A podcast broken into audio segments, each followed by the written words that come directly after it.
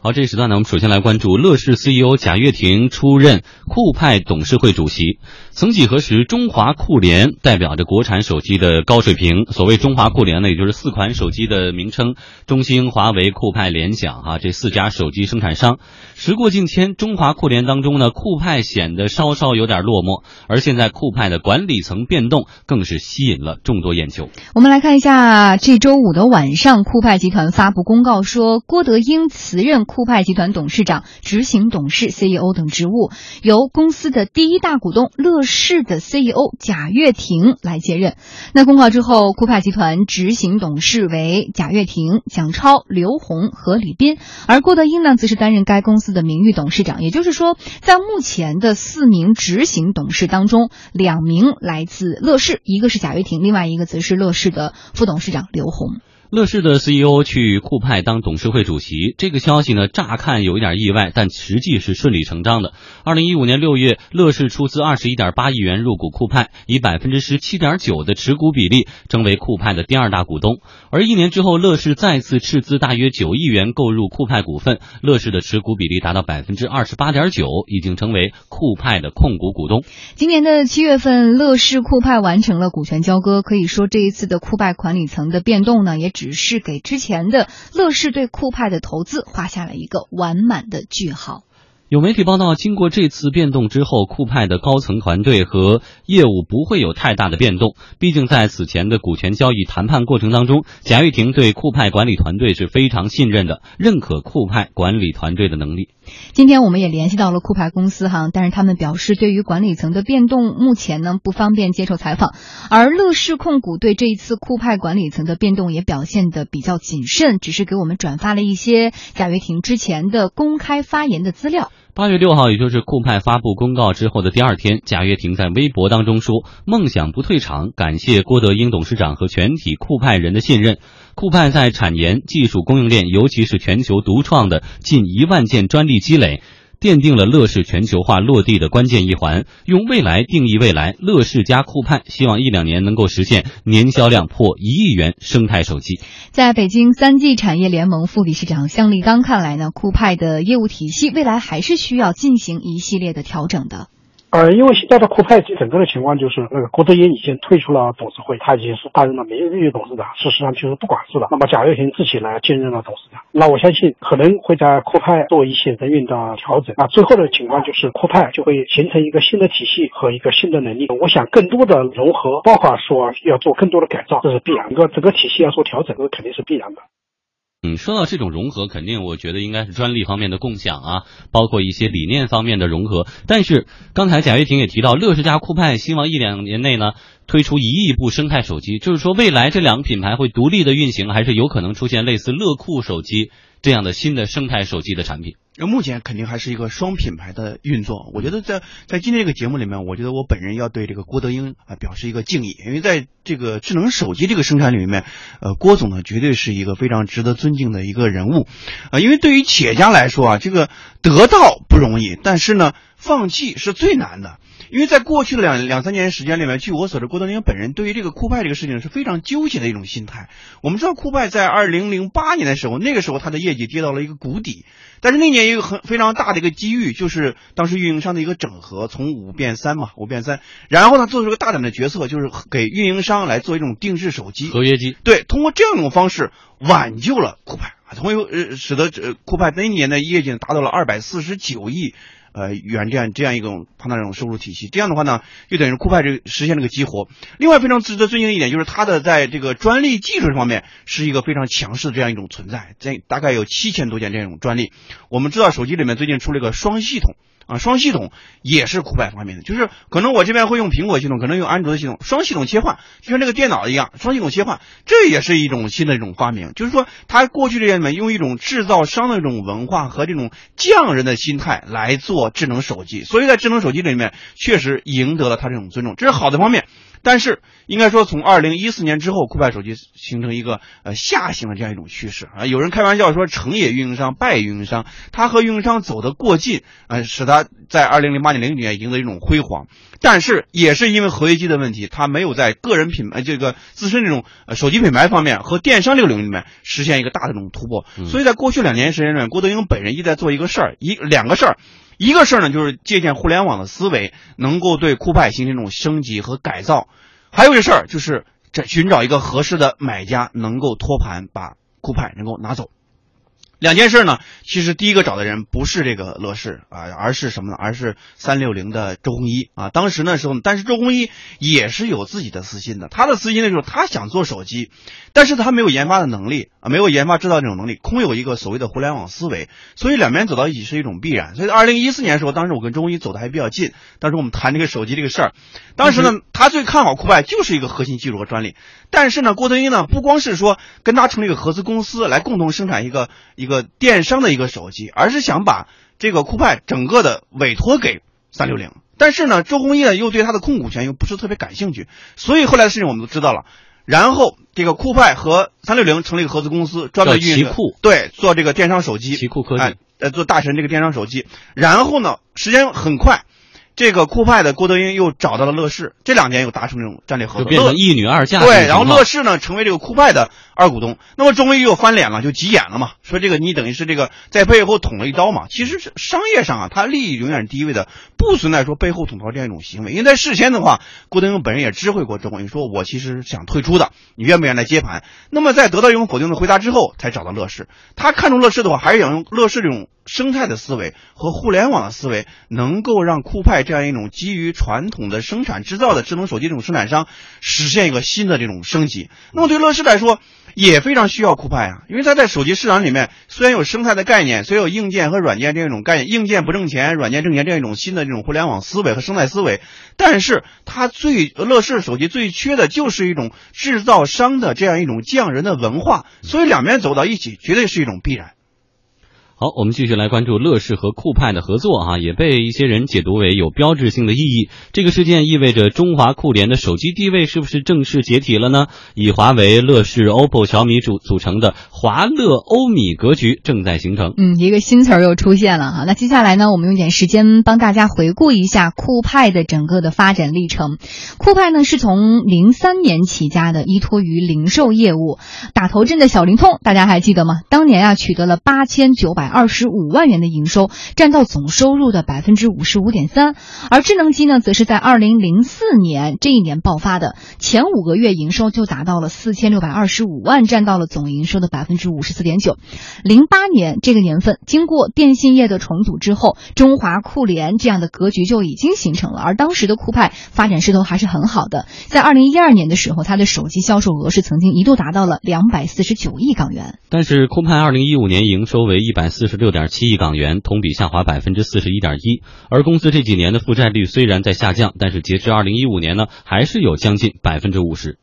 乐视旗下呢也有其自己的这个手机品牌，但是呢销售业绩不是很突出。未来乐视和酷派如何利用已有的两个手机品牌，更好的搭建属于他们的生态圈呢？我们来听听北京三 G 产业联盟副理事长向立刚的观点。他认为酷派和乐视将会独立运作各自的手机品牌，进行错位发展。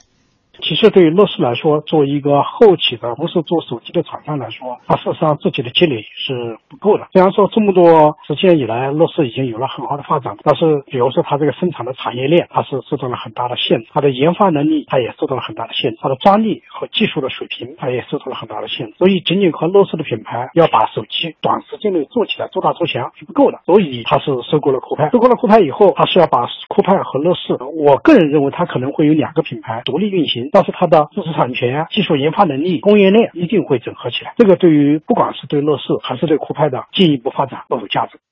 IT 观察家季永庆则认为，乐视和酷派应该会在供应链体系上有深度合作，同时也不排除在手机应用推广啊乃至品牌上有更加深层次的合作。未来肯定是会统筹的，它很大的一个合作呢，我觉得一个呢是在供应链领域，硬件的供应链，双方都会统一去采购啊，比方共同去啊采购高通的芯片啊，还有共同的去找代工厂，就会会有很大的合作。那么还有一个重要的合作呢，就是在软件和服务方面，我觉得未来肯定是会，就所有的酷派手机上面都会预置一些乐视的应用，甚至这个乐 UI 预装到这个酷派手机里面也是很有可能的，所以他们合作是会很全面的，将来就是它是会这两个是会做一盘。起来考虑的，然后有两个品牌，一个叫乐视，一个叫酷派。当然，也可能还有一些子品牌。现在就是乐视和酷派，也可能还会再联合起来做一个新的互联网品牌，也有可能。嗯，合并之后这种合呃合并同类项，我们肯定会理解的，减少成本。但是对于这个未来的发展，呃，我们是可以期待酷派手机里边的应用可能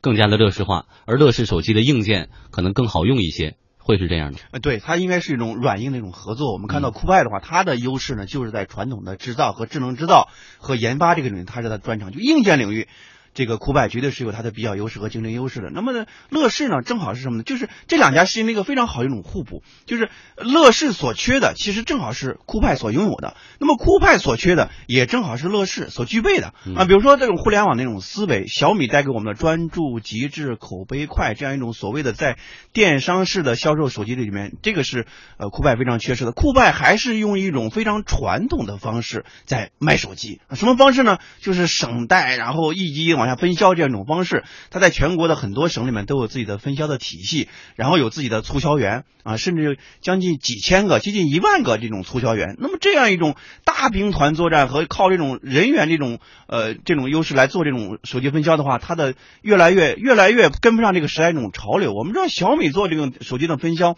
更多是一种靠线上一种方式，而不是靠这种人海战术这样一种方式啊。这种方式的话呢，成本很高，呃，同时呢，这种效率越来越低啊。其实这种方。说实话，所以你看，不管是呃郭德英去找三六零，还是如今委身于这个乐视，都是希望通过所谓的互联网思维，能够让硬件制造厂商的酷派能够实现一个新的一种跨越，他会用一种更加先进的方式去卖手机。那么乐视不用说了，乐视打的牌就是硬件免费，软件增值这样一种方式，手机可能是免费了，然后以后的话，乐视的电视可能也是免费的，你要付费的话，就是我的内容。就是我的软件，哎，就是我的会员这种服务。那么这样来看的话，其实乐视也是不亏的。所以说，为了两家的结合的话，一定是一种非常呃，目前来看还是不错的一种结合。关键看后续的这样一种整合，就是你在文化这个层面上能不能实现一个一加一等于一这样一种效应，在业务层面的这种整合方面，能不能够实现一个一加一大于二的这样一种效应？因为两家的文化整合是非常重大的一个课题。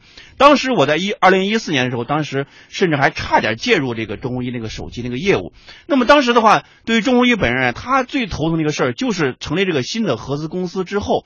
我的三六零的企业的文化和酷派这样的文化能不能够真正的走到一起？酷派是一种相对比较典型的那种。那种什么是呃呃工程师的技术类的这种工程师的文化非常的严谨啊，非常的认真。但是三六零的文化呢是一种呃产品经理这种文化，对于产品的这种打造和打磨非常的精细。两边的文化在最初的时候磨合的还非常痛苦和非常艰辛的。所以当时周鸿祎找了一个操盘手，那个操盘手呢是。更偏重于酷派文化的这样一个和运营商走的比较近的一个人来做手机业务的一个常务副总，实现一种对接，就是可以看出在那个文化过程中、融化过程中，呃，三六零也充分考虑了酷派和尊重尊重他这种工程师的文化和运营商的这种文化这种体验，来实现这种文化融合。那么后续的话，乐视加酷派能不能够实现一个文化层面的一加一？等于一的这样一种效果，我觉得这可能是两边的一个最大的一个考验。还有就是人员的这种整合和体系的这样一种重构。你让一个穿呃过去依靠人海战术卖手机的公司，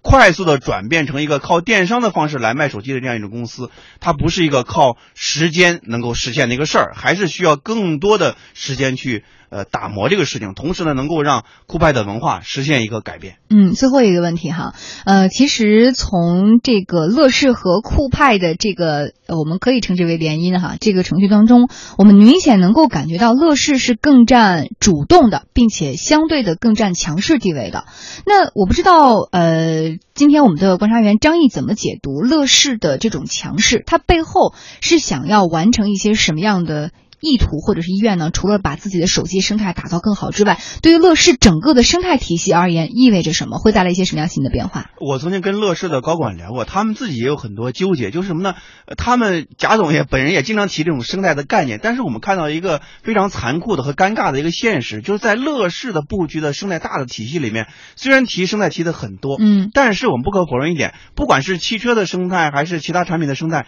都没有一个盈利的这样一种范式，这是很大的一个纠结。但是在手机这个领域里面是可以突破这一点的，就是依托酷派的这样一种硬件制造厂商这样一种优势和研发这样一种优势，然后能够和呃乐视的这样一种软件进行一个对接，能够在率先在手机这个领域里面，他们的体量现在已经很不错了，能够。今年能够达到五六千台这样一种出货量，那么后续的话能够达到，我觉得进入前五名啊、前四名都是没有问题的。依托这样一种市场的规模，来够然后实现手机生态的一个率先的持续的盈利，应该说对呃对乐视也好，对酷派来说都是一个非常重要的一种方面。那么这样的话，目前我们看到就是在这样一个整合过程中。贾跃亭本人其实就是一个非常强势的一个人，嗯。他这种强势的话，我觉得也不意外，在资本市场他这种强势的这种方式，但是很多时候呢，我们包括很多评论员、很多评论人，包括我的好朋友吴晓波，对乐视都是一种看不懂的这样一种状态。因为它好像涉足的领域太多，越来越多想要的太多，对，就是这种嗯生态布局里面是广而散，但是我没有看到一个真正的能够开花结果的这样一种领域。嗯那么贾老板的话，目前其实他的重心可能还是在立足于手机这样一个主业，能够在手机这个主业里面能够开花结果，这是他一个很大的一种需求。嗯，手机到底好不好用，这是一个很主观的、很个人化的问题。但是合并了之后，未来的酷派手机，包括乐视手机的销量如何，我们只能等待着数字来说话了。好，接下来为您带来公司发布会。公司发布会。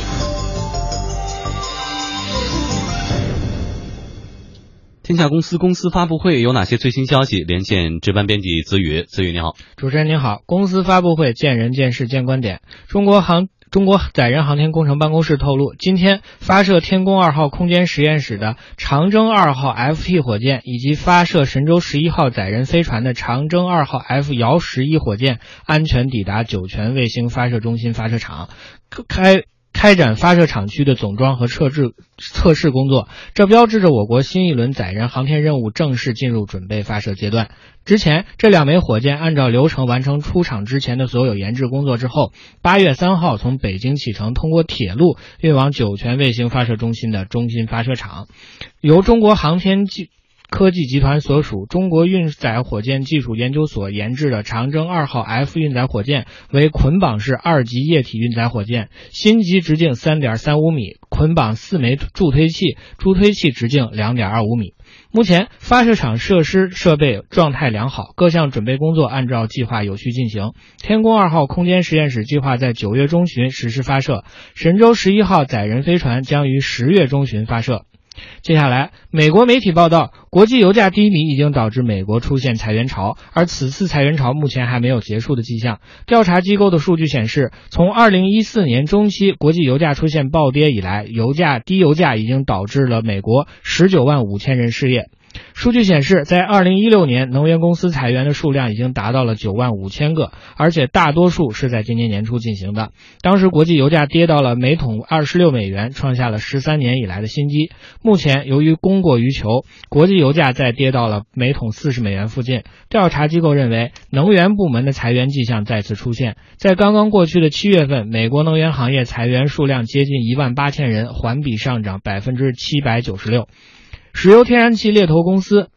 CSI Recruiting 的首席执执行官 Jeff Bush 说，石油天然气行业目前遭受的打击比我们过去十五年间所见的更大、更加严重，远远超过了2008年金融危机之之之内原油价格带来暴跌所带来的影响。同时，研究人员也提示，不仅是被裁掉的员工应该重新考虑将来应该怎样规划自己的职业生涯，而随着其他一些行业工人老龄化的日益加剧，能源行业也要重新的思考未来去哪儿招工。接下来我们再关注两家业绩不佳的知名企业。由于业绩不佳，著名的奢奢侈品品牌普拉达放慢了开店的脚步。从二零一二年起，普拉达就开始进行门店策略，在包括金砖五国在内的新兴市场，一共开设了两百六十多家门店。但是在接下来的二零一五年，普拉达关闭了两家香港的专卖店，计划新开店铺的数量也没有达到标准。让普拉达放缓开店脚步的背后原因是持续的公司业绩下滑。二零一零零一到二零零九年，普拉达迎来了销售的高速增长，但是由于产品策略太过保守，定价太过高冷，普拉达在国内的销量越来越低。普拉达发布的二零一五年财报显示，全年营收是三十五点四八亿欧元，同比下滑百分之七点七；集团纯利润三点三亿欧元，同比下滑百分之二十六点六。